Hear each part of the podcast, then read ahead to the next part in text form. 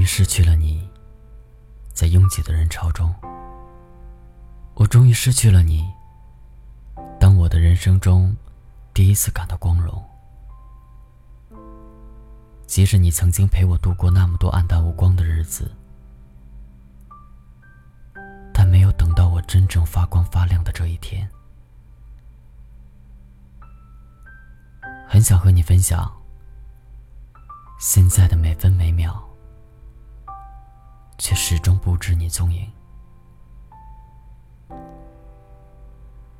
嘿，亲爱的听友们，你们好，我是锦绣。今天给大家带来的这篇文章名字叫《晚点遇见你，余生都是你》。爱情中最遗憾的事，大概就是如此吧。我们曾爱一个人到撕心裂肺。但时时刻刻都在互相伤害，谁也不懂退让，也不会给对方宽容。相爱相杀，演绎到了极致。因为那时我们遇见的太早了，浑身带刺，充满戾气，根本无法给对方想要的安稳。分道扬镳，在那时是一种成全，更是一种解脱。《大话西游》至尊宝说的那句烂熟于心的台词：“曾经有一份真挚的爱情，摆在我的面前，我没有珍惜。等到失去的时候，才追悔莫及。人世间最痛苦的事情，莫过于此。如果上天能够给我一个重新来过的机会。”会对那个女孩子说三个字：“我爱你。”如果非要给这份爱加上一个期限，我希望是一万年。一万年太久，也许你只想要牵着她的手，从青丝到白发，一起看日出日落。多少爱情？总是这样，失去之后才觉后悔，在一起的时候却不好好珍惜。年少的我们不成熟，表达爱的方式总是自私的，一味的接受别人对自己的好，最终把那个爱你的人亲手推开，然后才后悔的说。当初如果好好相处，会不会在一起一辈子？如果晚点遇见，你就能学会收起身上的尖刺，露出柔软的肚子与他拥抱，也能学会不再无理取闹，在他心烦的时候，默默的坐在身旁。年少的时候，我们都是毫无修饰的展现我们的爱。有时会伤害到身边的人，却浑然不知。到最后，连最爱的他也离开了，才开始反思。你遇见那个人的时候，大概十七八岁的样子。早自习，他愿意翻墙出去，给你买豆浆油条。拿到手的时候，总是热气腾腾的。三伏天里。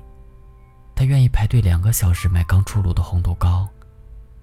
他热得汗流浃背，没有任何怨言。你半夜做噩梦醒来的第一件事，就是给他打电话。他的手机永远二十四小时为你开机。你知道他对你好，但却还是在变本加厉给他折磨。不仅任性，喜欢无理取闹。还不断的猜忌、敏感多疑。那个时候的你，根本不懂什么是爱，也不知道该如何去爱。学业的压力本身就让他喘不过气，你也终于看出他的疲惫不堪，所以找了个最可笑的理由，放他走。你是否也说过，等高考完？考究同一座城市，再在一起吧。多么可笑的誓言！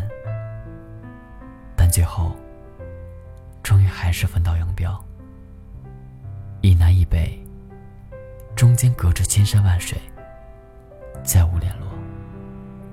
多年后，回想起来，你不知道他是不是那个对的人。但如果遇见的晚一些，当你褪去那些尖锐，变得温润，那两个人的结局会不会不一样呢？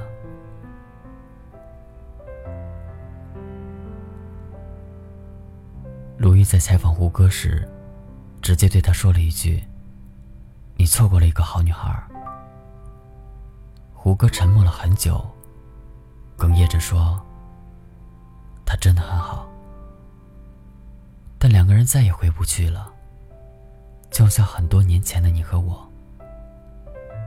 午夜梦回的时候，可否一丝回忆顿生？假如，假如我们能够晚点再遇见，在我们已经足够成熟和懂事，褪去幼稚和轻狂的外壳，完全可以给对方更好的生活。会不会你还陪在我的身边？冰心对铁凝说的那句“你要等”，在耳边循环了无数遍。就像林心如，在独身的那些年里，不断的提升自己，成为国民女神。对待爱情，她始终是随遇而安的态度。很长时间，我都觉得她可能不会结婚了。但却没想到，在他四十岁的时候，终于等来那个可以嫁的霍建华。即使两个人都不在最好的年纪，即使两个人的人生已经过了二分之一，但正因为决定相爱的时间比较晚，两个人都已经厌倦了灯红酒绿，渴望其安定，愿意回归家庭。所以注定他们会走在一起。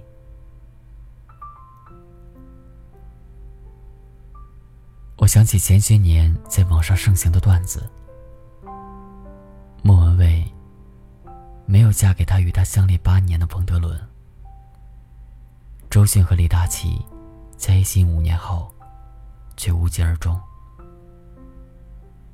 谢娜最后和张杰步入婚姻殿堂。他们的感情。仿佛都是轰轰烈烈的开始，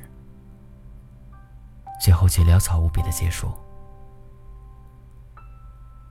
是，是不是他们晚点再遇见，就不会有那句“后来，我终于学会了如何去爱，却发现你早已经消失在人山人海”。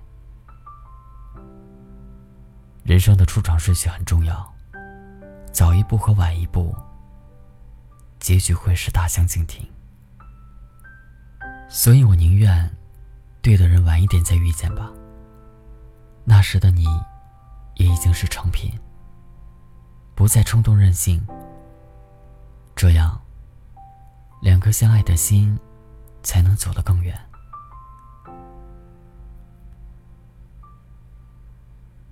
最好的我们里面，耿耿和余淮。直到最后兜兜转转的再次相遇，看见他们同时出现在晚秋高地，就已经暗示了最美好的结局。就像剧里说的，那时的他，是最好的他；后来的我，是最好的我。可是最好的我们之间，隔了一整个青春，怎么奔跑也跨不过的青春。只好伸出手道别，所以等一等，对的人，晚点再遇见吧。他们错过了九年，最后都变成了最好的自己，重新遇见，让这段爱情最终修成正果。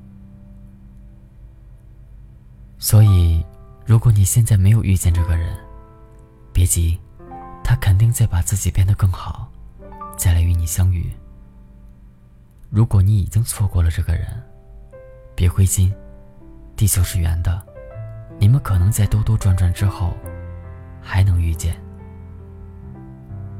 那时候你们会带着打磨后的自己欣赏彼此，不会再为今天谁洗碗这种小事而争吵，也不会再用话语伤害最爱的人。晚点遇见你，余生都是你。